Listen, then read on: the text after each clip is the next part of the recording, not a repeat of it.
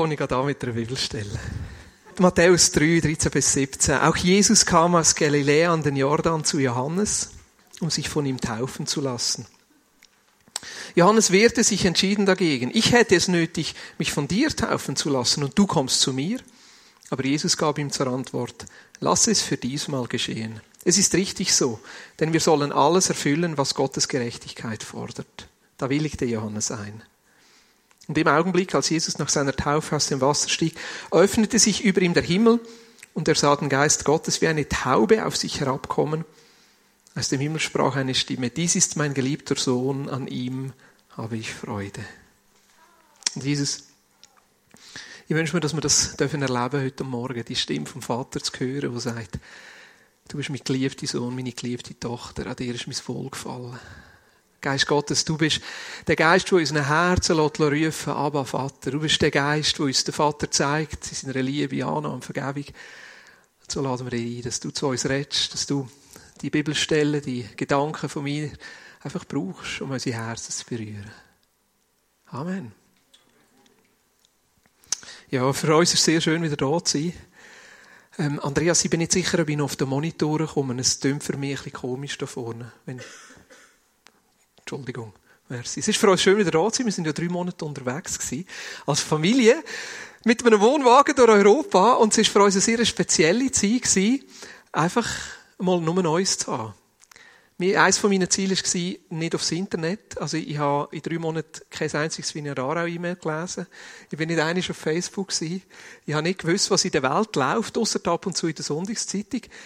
Und wir haben einfach nur Neues gehabt drei Monate als Familie unterwegs, ist alles ein bisschen enger gewesen. Wir haben auf einem Zimmer gelebt, plus Vorzelt. Es ist alles ein bisschen intensiver gewesen. Wir sind so oben zusammen ins Bett. Ähm, da haben wir eine Geschichte vorgelesen bekommen von meiner wunderbaren Frau. da haben wir miteinander, sind wir eingeschlafen und am Morgen sind wir miteinander verwacht, weil wenn der erst verwacht und aus dem Bett kommt, dann ruckelt der ganze Wohnwagen. wir haben äh, alles ein bisschen intensiver erlebt, weil man sich nicht zurückziehen kann. Sehr viel einfach jetzt sagen wir jetzt gerade unter den Kindern und mit den Kindern aneinander geraten. Und auf der anderen Seite, wir haben einfach nur Gottes Güte und Gnade erlebt in diesen drei Monaten. Es war so schön und ich möchte euch einfach Danke sagen, dass ihr uns das ermöglicht habt. Dass ihr uns freigegeben habt, dass Familien einfach mal drei Monate für uns dürfen sein. Und ich muss sagen, ich habe mich so gefreut, einfach wieder da zu sein.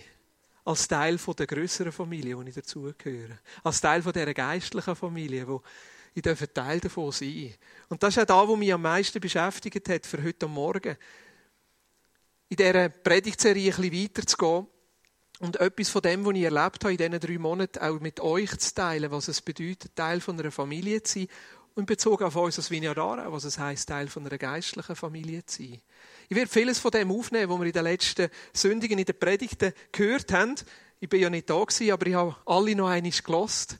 War sehr inspiriert. Schon seine Predigt bin ich leider noch nicht dazugekommen, aber auf die freue ich mich auch. Der Philemon, der nach der Sommerferien darüber geredet hat, dass Gott ein Vater ist. Der Matthias, der darüber geredet hat, dass wir Kind Gottes dürfen sein und in dieser Kind Gottesschaft dürfen leben. Die Predigt von Bruno und von Matthias, wo nachher eher um Familie gegangen ist und wie Gott Familie braucht. Und die Familiendynamik selber dürfen zu erleben, wie Jesus selber quasi mit seinen Freunden, mit seinen Jüngern zusammen Familie gelebt hat. Etwas, was für mich noch rausgestochen ist, so ein bisschen als Randbemerkung, ist, dass das prophetische Wort, das Bruno ähm, vor der Predigt gegeben hat, das hat mich extrem gefreut. Er hat gesagt, ihr als Vineyard sind natürlich so gut unterwegs und Gott wird wie immer wieder etwas Übernatürliches dazugeben, mehr als wir es bis jetzt erleben. Und ich dachte, ja, das möchte ich. das freue ich mich. Auch nicht, dass es falsch ist, wenn wir natürlich gut unterwegs sind und Sachen funktionieren. Und ich meine, das ist ja eigentlich fantastisch. In dieser Woche habe ich mich mit verschiedenen Leuten getroffen und wir haben so die Zeit ausgewertet, wo ich weg war. Und eigentlich habe ich das Gefühl gehabt, mir braucht es gar nicht. Es ist alles so gut gelaufen. Es hat alles natürlich so gut funktioniert. Matthias, der so einen super Job gemacht hat, das Gemeinschaftsleitungsteam, die verschiedenen Bereichsleiter. Ach, es ist eine Freude, so zurückzukommen. Teil sein von dieser geistlichen Familie. Teil sein von einer Familie im klassischen Sinn, aber gleichzeitig auch von einer größeren Gruppe, die sich als Familie versteht. Für einige von euch ist das jetzt vielleicht noch ein Thema, wo, wo ihr sagt, oh, also jetzt habe ich es langsam gehört. Vor allem, wenn du vielleicht selber in einer Situation bist, wo du die klassische Familie so nicht erlebst Vielleicht hast deine Ursprungsfamilie nicht wahnsinnig als positiv erlebt. Oder vielleicht ist, bist du in einer Familiensituation, wo es zerbrochen ist. Gerade wenn du geschieden bist oder keinen Ehepartner hast oder kein Kind hast, ist das Thema der ein bisschen schwierig. Familie. Und ich hoffe, dass du gleich einen oder andere kannst daraus herausnehmen Und ich verstehe es, wenn du ein bisschen Abstand hast und das Thema ein bisschen genug ist. Und gerade wenn ich heute noch erzähle von Beispielen von unserer Familie mit unseren Kindern, kann es natürlich noch einmal besonders herausfordernd sein. Und gleichzeitig geht es mir gar nicht um die Familie, in dem Sinn Mann, Frau, Kind, sondern mir geht es um das Prinzip, Familie dürfen zu leben für uns als Gemeinschaft. Und es ist auch nicht selektiv, dass wir das Thema rausnehmen würden, sondern eigentlich ist es Gott selber, der das Prinzip der Familie herausstellt und sagt, das ist die Art und Weise, wie ich will, dass ihr als Kinder Gottes miteinander leben. Wir haben das gehört in der Predigt von Bruno und auch gehört in der Predigt von Matthias, wie die Dynamik, wie eine Familie funktioniert, ein Modell soll sein, wie wir miteinander umgehen. Dass die Begebenheiten, wie eine Familie zusammengesetzt ist, das soll sein, wo unsere Vorstellung prägt, wie wir miteinander umgehen. Und meine Frage heute Morgen ist nicht in erster Linie, was Familie ist, sondern in erster Linie, wie finde ich den Platz in dieser Familie? Ab wann gehöre ich zu dieser Familie dazu? Und wie gehöre ich zu dieser Familie dazu? Und ich nehme hier mit dieser Bibelstelle von Matthäus 3 von der Taufe von Jesus ein bisschen etwas vorweg. In dem Augenblick, als Jesus nach seiner Taufe aus dem Wasser stieg, öffnete sich über ihm der Himmel und er sah den Geist Gottes wie eine Taube auf sich herabkommen. Und aus dem Himmel sprach eine Stimme, dies ist mein geliebter Sohn, an ihm habe ich Freude. Zu der Familie dazugehören ist ein Geschenk. In eine Familie wird man hineingeboren. Eine gesunde Familie zeichnet sich dadurch aus, dass man zu dieser Familie dazugehört, egal was passiert, egal wie man sich verhaltet, egal wie man sich fühlt. Eine gesunde Familie zeichnet sich dadurch aus, dass man um seinen Platz nicht muss kämpfen muss.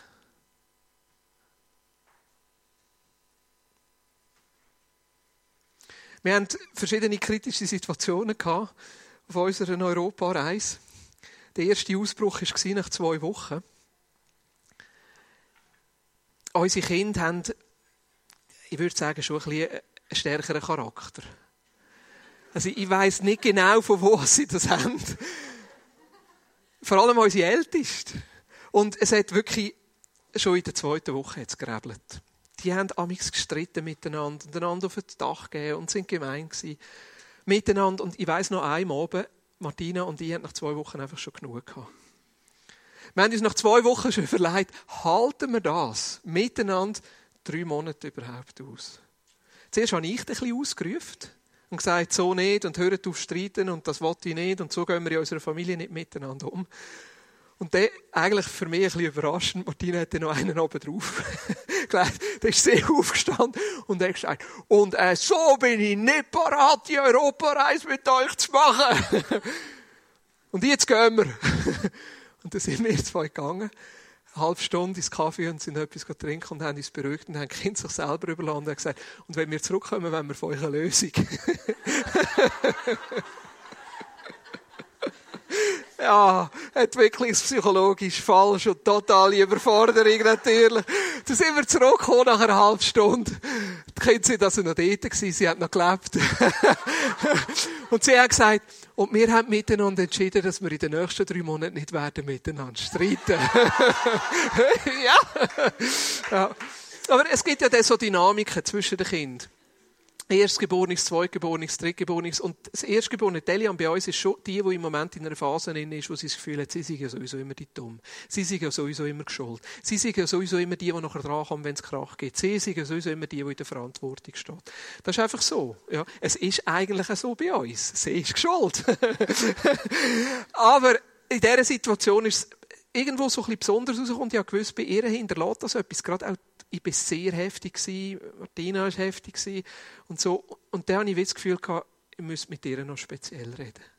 Und dann bin ich noch ein bisschen streng und habe gesagt, Elian, du kommst jetzt mit. Ja, und dann sind wir zum Restaurant gelaufen. Ich habe kein Wort gesagt. Ich habe sich in dem Ding im Gefühl hineingelassen. Nachher sind wir im Restaurant abgehockt. Da haben wir die Speiskarte in die Hand gedrückt und gesagt, Elian, du darfst auslesen, was du willst. Ja. Und dann schaut sie mich mit grossen Augen an. Und sagt, Daddy, wieso? Und er hat gesagt, lass Elian, du bist mein Kind und ich habe dich gern. Und egal wie blöd das du tust, du wirst immer mein Kind bleiben und ja, immer, immer gern, du bist einfach Teil von unserer Familie. Oh, da hat sie brüllen, tut mich umarmt. Und wir haben das Tiramisu zusammen gegessen. ja als Eltern versagen wir so viel und wirklich schliessen Kinder auch aus oder sagen, hey, wenn du so und so verhaltest, gehörst du nicht zu unserer Familie dazu oder jetzt musst du weg oder wie auch immer. Das ist uns mehr. Ich muss von mir reden. Die Tendenz ist immer wieder da. Gerade auch zu definieren, so wette ich, dass wir in unserer Familie miteinander umgehen. Und gleichzeitig merke ich zu tief innen. In einer gesunden Familie muss das Kind nicht um seinen Platz kämpfen, sondern weiß, ich gehöre dazu, egal wie ich mich verhalte, ich gehöre dazu. Psalm 23, Vers 5 heißt, du bereitest vor mir einen Tisch angesichts meiner Feinde. Das ist für mich einer von, von diesen Ausdrücken. Teil dürfen sein von einer Familie, wo ich nicht um meinen Platz am Tisch muss kämpfen muss. Wo ich mir als Kind kann sicher sein kann, den Platz kann man niemand wegnehmen. Ich habe meinen Platz. Meine, in einer Familie drückt sich das so aus, dass jedes Kind noch seine eigenen Besteck hat und sein Tassli und weiß genau, da hockst. Aber Vater spricht uns das zu. Er bereitet uns einen Tisch, sogar im Angesicht von unseren Feinden. Und als Kinder Gottes sind wir Teil von einer neuen Familie. Als Kinder Gottes sind wir Teil von einer geistlichen Familie. Johannes 1 heißt er kam zu seinem Volk und da redet es über Jesus, aber sein Volk wollte nichts von ihm wissen. All denen jedoch, die ihn aufnahmen und an seinen Namen glaubten, gab er das Recht, Gottes Kinder zu werden. Sie wurden es weder aufgrund ihrer Abstammung, noch durch menschliches Wollen, noch durch den Entschluss eines Mannes. Sie sind aus Gott geboren worden. Wenn wir Jesus aufnehmen und an seinen Namen glauben, haben wir das Recht, Gottes Kinder zu werden. Wir werden in die Familie hineingeboren.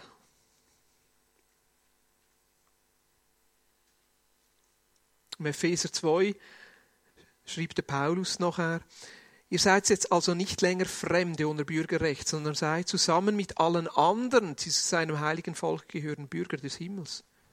Ihr gehört zu Gottes Haus, zu Gottes Familie. Das Fundament des Hauses, in das ihr eingefügt seid, sind die Apostel und Propheten und der Eckstein dieses Gebäudes ist Jesus Christus selbst. Er hält den ganzen Bau zusammen. Durch ihn wächst er und wird ein heiliger, dem Herrn geweihter Tempel. Durch Christus seid auch ihr in diesem Bauwerk eingefügt, in dem, durch, in dem Gott durch seinen Geist wohnt. Wir sind nicht mehr Fremde, sondern Bürger vom Himmel, Teil von Gottes Haus und Teil von seiner Familie. Wir gehören dazu. Das ist ein geistliches Prinzip. Wenn wir Jesus annehmen, sind wir Teil von dieser Familie. Teil von dieser geistlichen Familie. Wenn es hier von Aposteln und Propheten redet, Jesus ist der Eckstein. Das heißt, nur durch Jesus können wir Teil von dieser Familie werden. Und nachher redet es von den Aposteln und Propheten. Das bedeutet nicht irgendwelche besondere Apostel und besondere Propheten, sondern es bedeutet kirchengeschichtlich und heilsgeschichtlich, da wo Gott in der Bibel uns sagt. Wir sind eingefügt in diese Geschichte in die Geschichte von dieser Familie Gottes, wo wir Teil werden von dieser Familie Gottes. Und allein durch Jesus können wir zu dieser Familie Gottes gehören. Ich habe mir nachher ein paar Gedanken gemacht, wie, wie zeigt sich das bei Jesus selber? Und wo geht Jesus selber auf das ein? Und es sind zwei Bibelstellen, wo wir nachher besonders rausgestochen sind. Das eine ist die Begegnung von Maria mit Jesus nach der Auferstehung. Und die Jünger kommen auch und Maria ist die, die nachher zurückbleibt, wo Krise hat, wo brüllt, wo die Engel im leeren Grab sieht. Und nachher heißt es, auf einmal stand Jesus hinter ihr. Sie drehte sich nach ihm um und sah ihn, erkannte ihn jedoch nicht. Warum weinst du, liebe Frau? fragte er sie. Wen suchst du? Maria dachte, es sei der Gärtner und sagte zu ihm, Herr, wenn du ihn weggebracht hast, sag mir bitte, wo du ihn hingelegt hast, dann hole ich ihn wieder. Das ist noch interessant. Wahrscheinlich hat sie so brüllt, dass sie ein bisschen verschwommene Augen hatte. Oder, meine Brüllen angelaufen ist er wahrscheinlich nicht. Hat es zu dieser Zeit nicht gegeben. Aber sie hat nicht gecheckt, dass das Jesus ist. Sie hat gemeint, sie ist der Gärtner und fragt, wo haben wir nachher da? Und nachher sagt Jesus Maria. Und in dem Moment, wo Jesus ihren Namen sagt, persönlich, checkt sie. Sie sagt Rabuni, das bedeutet Meister. Maria gebrauchte den hebräischen Ausdruck. Jesus sagte zu ihr, halte mich nicht fest, ich bin noch nicht zum Vater in den Himmel zurückgekehrt. Und das hat damit zu tun, dass nach seiner Auferstehung er zuerst aufgefahren ist zum Vater, sein Blut, sein Opfer präsentiert hat und nachher erst wieder gekommen ist. Aber nachher ist eine ganz interessante Aussage, die Jesus macht. Nachher sagt er, geh zu meinen Brüdern und sage ihnen, dass ich zu ihm zurückkehre zu meinem Vater und eurem Vater, zu meinem Gott und eurem Gott. Da ging Maria aus Magdala zu den Jüngern zurück. Ich habe den Herrn gesehen, verkündigte sie und erzählte ihnen, was er zu ihnen gesagt hatte. Also wir wissen da, wenn Jesus sagt, gang zu den Brüdern, meint er nicht seine lieblichen Geschwister. Darum geht ja Maria nachher auch zu den Jüngern. Aber Jesus sagt nicht, gang zum Johannes, gang zum, pa zum Petrus, Paulus war dort noch nicht Jesus Nachfolger gewesen, sondern er sagt, gang zu meinen Brüdern. Jesus selber, der sagt, das ist jetzt meine Familie. Und ich will, dass meine Familie das zuerst erfährt. Ich will, dass meine Familie zuerst von dem gehört. Ich will, dass meine Familie zuerst in das hineingenommen wird. Dass ich einen Vater habe, dass jetzt auch ein Vater ist dass ich einen Gott habe und dass jetzt auch euch ein Gott ist. Und eine andere Bibelstelle, wo das auch zeigt, ist Matthäus 25. Matthäus 25, da geht es so ein bisschen um den Abschnitt von Ende der Zeit und von Gericht und so. Da geht es um die Trennung von der Schaf und von den Ziegen oder von den Böcken. Da heißt es in Matthäus 25 ab Vers 37. Dann werden ihn die Gerechten fragen, Herr, wann haben wir dich denn hungrig gesehen und dir zu essen gegeben oder durstig und dir zu trinken gegeben? Wann haben wir dich als Fremden bei uns gesehen und haben dich aufgenommen? Oder wann haben wir dich gesehen, als du nichts anzuziehen hast und haben dir Kleidung gegeben? Wann haben wir dich krank gesehen oder im Gefängnis und haben dich besucht? Die, die auf der einen Seite sind, Jesus sagt zu ihnen, ihr habt mich besucht, ihr habt mir zu essen gegeben, ihr habt mir Kleider gegeben, ihr habt euch um mich gekümmert. Und sie fragen nachher, ja, wann haben wir das gemacht? Uns ist nicht bewusst gewesen, dass wir das je einisch gemacht hätten. Und nachher sagt Jesus, darauf wird der König ihnen antworten, ich sage euch, was immer ihr für einen meiner Brüder getan habt. Und wäre er noch so gering geachtet gewesen, das habt ihr für mich getan. Jesus identifiziert sich so stark mit seinen Brüdern dass alles, was man einem Bruder macht, Jesus tut. Jesus identifiziert sich so stark mit dir, als seine Brüder und seine Schwester. Dass alles, was jemand dir tut, er eigentlich Jesus macht. So stark geht seine Annahme. So stark geht seine Identifikation mit dir. So stark gehörst du dazu. Und da heißt sogar einen meiner Geringsten. Also auch wenn du dich als kleinste von allen Brüdern, als kleinste von allen Schwestern, als der Letzte in dieser Familie würdest empfinden, auch dann identifiziert sich Jesus vollständig mit dir. Ist doch cool. Das ist doch cool. Teil sein von dieser Familie. Also wenn wir Jesus annehmen, dann werden wir in Gottes Familie hineingeboren. Wir haben jetzt Gott als unseren Vater und wir haben den grossen Bruder, Jesus.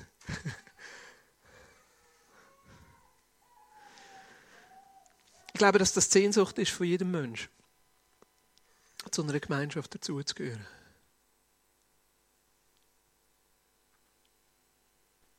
Ich glaube, dass es Sehnsucht ist von jedem Menschen, Teil zu sein von einer Gruppe, wo ich einfach so angenommen bin, wie ich bin wo ich nicht um meinen Platz muss kämpfen muss.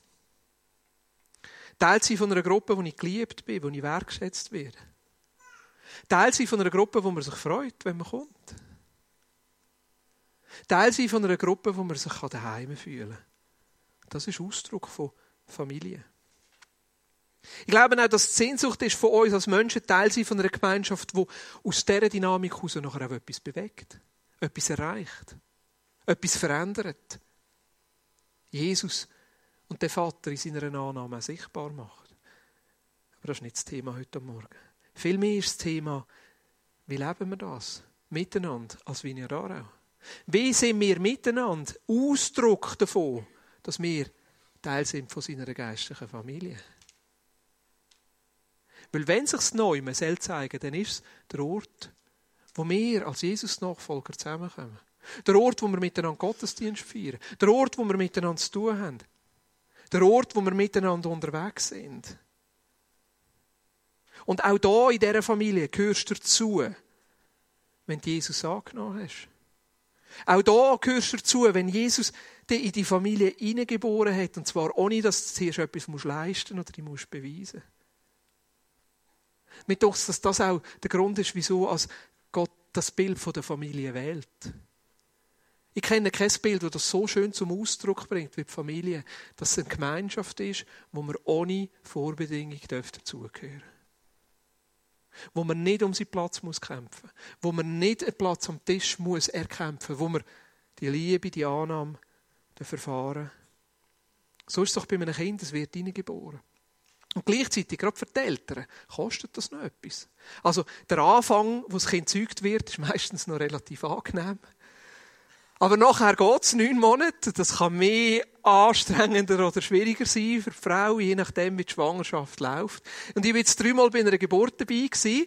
Und einige von euch wissen, das ist nicht ganz so einfach. Für einen Mann nicht. für die Frau noch viel weniger. Das kostet etwas. Das kostet etwas. Das tut weh. Das ist ein Preis, den man zahlt. Man muss sich einschränken. Nachher kann man vielleicht nicht mehr so arbeiten, wie man wollte. Nachher hat man Kind. Beim ersten Kind ist jeder Franken nur noch 33 Rappen wert. Beim zweiten Kind nachher nur noch 25 Rappen. Und so hat Jesus zahlt. Er hat gelitten. Er ist das alles durchgegangen, damit wir, ohne dass wir etwas machen in die Familie hineingeboren werden können.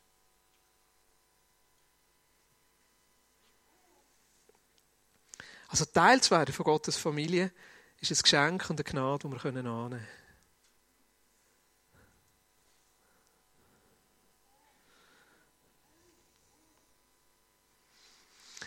Bei allen anderen Gruppen habe ich das Gefühl, muss man immer zuerst etwas machen, damit man dazugehört. David schreibt gerade an seiner Doktorarbeit. Er ist Arzt halben Arzt, bald einisch Arzt.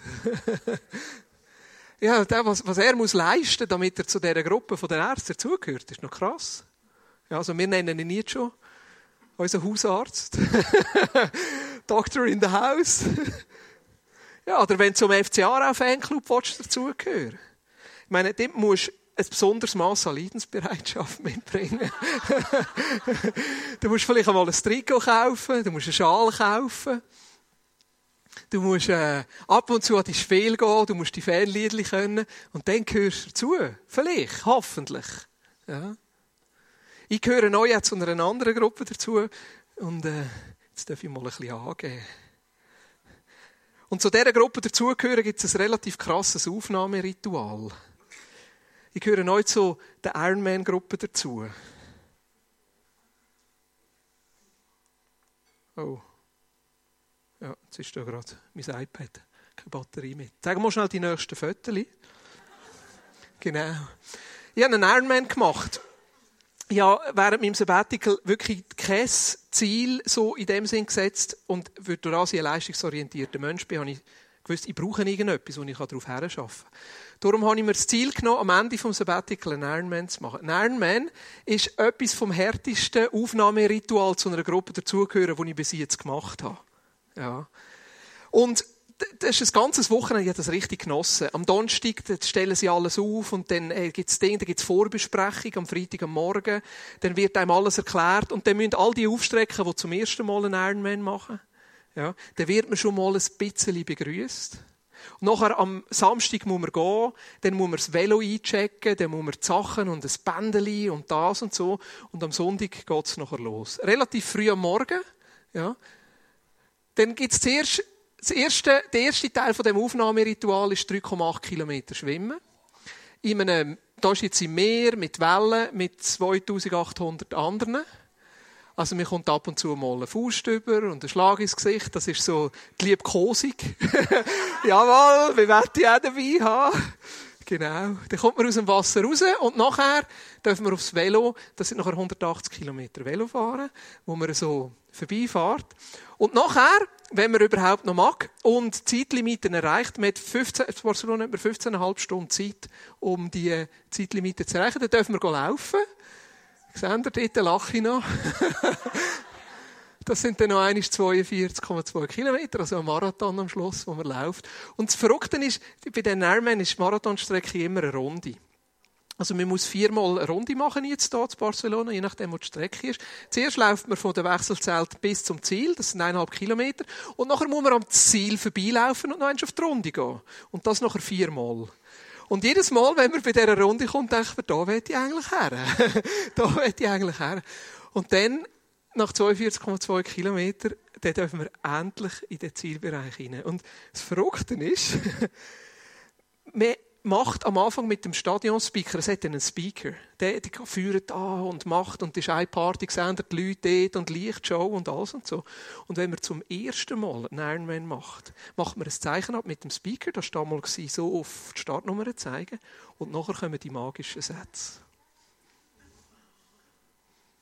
Nach dem harten Aufnahmeritual kommt man über die Ziellinie und nachher sagt der Speaker, Boris, you are an Ironman. Ja. Hey, hey, und nachher. hey, und wisst ihr, wisst ihr, was ist das Verrückte? Nachher gehört man dazu. Nachher gehört man dazu. Am nächsten Tag gibt es Frank verlesen und alles und so. Und nachher fragt er noch einmal, wer hat zum ersten Mal einen Ironman gefinisht? Da dürfen wir aufstrecken. Und nachher heisst willkommen in der Ironman-Familie. Nachher gehörst du dazu. Und ich sage dir im Fall, nachher darfst du ein Chappi kaufen, wo Ironman drauf steht. Oh, du darfst einen Kaffeebecher kaufen, wo Ironman drauf steht. Aber jetzt möchte ich das Beste zeigen. Sie produzieren ein Ironman-T-Shirt. Da darfst du nachher, also, du dürftest es auch vorher schon kaufen, aber ich finde es ein bisschen beschissen. Ich finde, wir müssen das Aufnahmeritual schon zuerst ganz gemacht haben. Und nachher dürfen wir stolz so ein Ironman-T-Shirt kaufen und hinten drauf sehen das M, das ist das Markenzeichen von Ironman, von allen Namen, die am Ironman Barcelona teilgenommen haben. Und da irgendwo Irgendwo da. ich weiß schon ungefähr genau, was ist. Etwa da steht Boris Eichenberger. Hey, und bei dieser geistlichen Familie, da braucht es kein Aufnahmeritual. Dort ist das Geschenk. Dort musst du den Platz nicht erkämpfen. Dort musst du nicht so ein Gestörter sein, um so Sachen zu machen. Dort musst du nicht denken, du kannst nachher drei Tage nicht mehr laufen. dort musst du nicht am Morgen den Stress haben und denken, überlebe ich das überhaupt? Nein, dort darfst du dir ein Käppi kaufen, ich bin ein Kind Gottes, ohne dass du etwas gemacht hast. Dort darfst du die Kaffeetasse haben, ich bin ein Kind Gottes und gehöre zur geistlichen Familie, ohne etwas gemacht zu haben. Wieso? Weil es hier einen Stadionspeaker gibt wo über dir ausruft, du bist mein Sohn, du bist meine Tochter, an dir ist mein Wohlgefallen. Und weil dein Name nicht nur auf so einem blöden T-Shirt steht, sondern in Gottes Hand geschrieben ist, in seinem Herz geschrieben ist, weil er dich kennt. Bei ihm gehörst du einfach dazu. Bei ihm gehörst du einfach dazu. Und dann kannst du jeden Tag die Linie durchabsäckeln. Und jeden Tag kannst du hören. Ich nehme dich an. Du gehörst zu mir. Ich habe in meinen jüngeren Jahren, als ich noch nicht so graue Haare hatte, habe ich mal eine Jugendgruppe geleitet, ziemlich lange sogar eine Jugendgruppe geleitet. Und das war eine coole Jugendgruppe. Wir hatten eine richtig starke Dynamik, so ein bisschen erweckliche Zustände. Die Gruppe ist gewachsen, 40 Leute, 50 Leute, 60 Leute, 70 Leute. Und meistens ist es ja so, bei so Gruppen, die ein bisschen grösser werden, äh, ist nachher irgendwann die Frage, ja, wie gehört man dazu? Wie komme ich dazu? Meistens so ab der Gruppengröße 40, 50 fängt es an zu kippen. Und ich mag mich noch sehr gut an eine junge Frau erinnern. Die junge Frau hat von ihrem Wesen her, von ihrer Herkunft her immer wieder mit Ablehnung kämpfen zu haben. Sie ist auch von ihrem Wesen her ein bisschen speziell gewesen. Es gibt ja Menschen, zum Beispiel meine Frau gehört auch dazu, die kann man einfach gerne haben. Das ist einfach eine tolle Frau. Und da gibt es manchmal Menschen, das hat ein bisschen mit Sympathie und Antipathie zu tun. Macht man vielleicht nicht gerade so. Und wenn jemand in einer Gruppe nachher immer wieder Ablehnung erlebt, fällt wie eine andere Dynamik an. Und die junge Frau, die hat wirklich gekämpft dafür, ganz können dazuzugehören. Es hat in dieser Junggruppe so Insider-Grüppli und Outsider-Grüppli gegeben, die, die ganz dazugehören und die, die nicht so ganz dazugehören. Und etwas, was mir am meisten aufgefallen ist, es hat einen Punkt gegeben, wo die junge Frau nachher ganz dazugehört hat. Sie hat, sich, sie hat es wie geschafft, nachher zu dieser Insider-Gruppe dazuzugehören. Und das klingt jetzt furchtbar, wenn man das so hört. Aber es war sie, die nachher am meisten neue Leute wieder abgelehnt hat.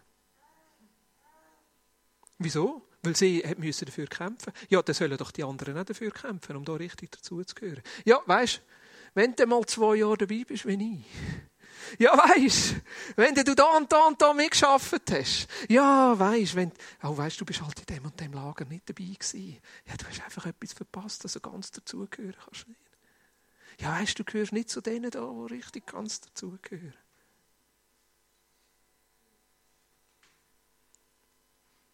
Wenn Menschen zusammenkommen, ist es normal, auch immer wieder Ablehnung zu erleben.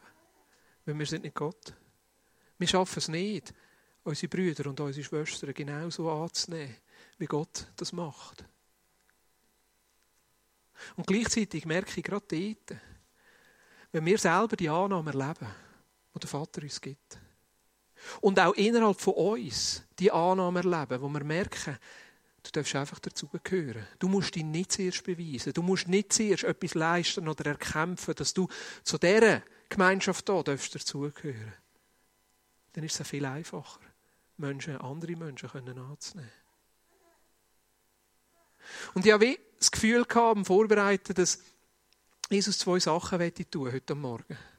Das eine ist, dass er bei einigen von uns einfach noch einmal ganz neu uns wird die Liebe, die Annahme zeigen. Ganz neu wird die Worte über uns aussprechen. Du bist mein Sohn, du bist meine Tochter, an dir ist mein Wohlgefallen. Wo du auch ganz neu darfst merken, wenn du das willst, dass du darfst Teil sein und vollständig Teil sein von dieser Gemeinschaft hier. Wo du nicht müsstest besser oder anders sein, sondern wo du einfach kannst sein.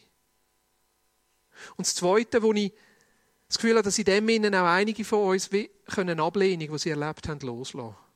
Sich selber auch annehmen. Aber auch dort, wo sie vielleicht da oder in einem anderen Kontext Ablehnung erlebt haben, können sagen, ich, Jesus, sie lässt zu, dass du das heilst, dass du das berührst, dass du etwas veränderst. Und das Zweite, wo ich das Gefühl habe, was Jesus heute Morgen tun ist, wenn du merkst bei dir selber, dass du Mühe hast, einige Menschen vielleicht von da innen oder wo sich auch wollen, zur Vignadara dazuzählen, wirklich anzunehmen.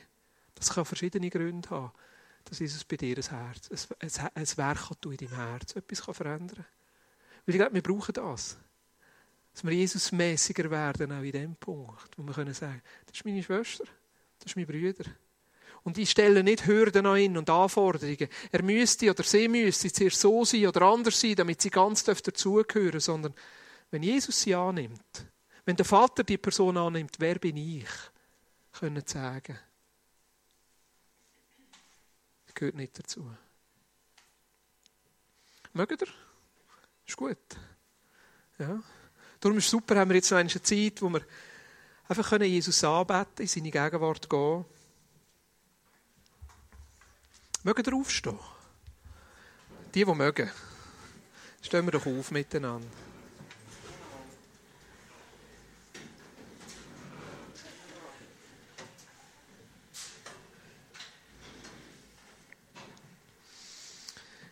Ja, Jesus, lass uns das hören heute Morgen. Wir einfach unser Herz weit auf.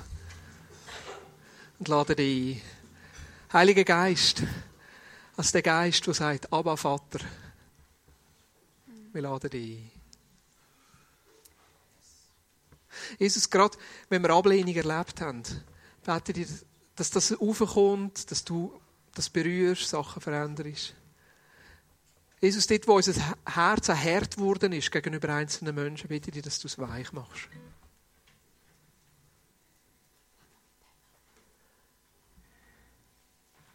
Mach es weich, Jesus. Wir strecken dir einfach unser Herz entgegen. Und Jesus, ich bete ganz speziell jetzt für Menschen unter uns, die von ihrer Familie her viel Ablehnung erlebt haben dass sie den heute Morgen als den Vater erleben können. Als den Vater, der, ohne dass man etwas leisten muss, einfach sagt, ja, ich nehme dich an. Ich habe mich ganz dir zugewandt. Jesus hat dafür gezahlt. Er hat den Preis schon gezahlt. Ja. Ich lade dich ein, Geist Gottes, dass du wirkst. Bete dich an.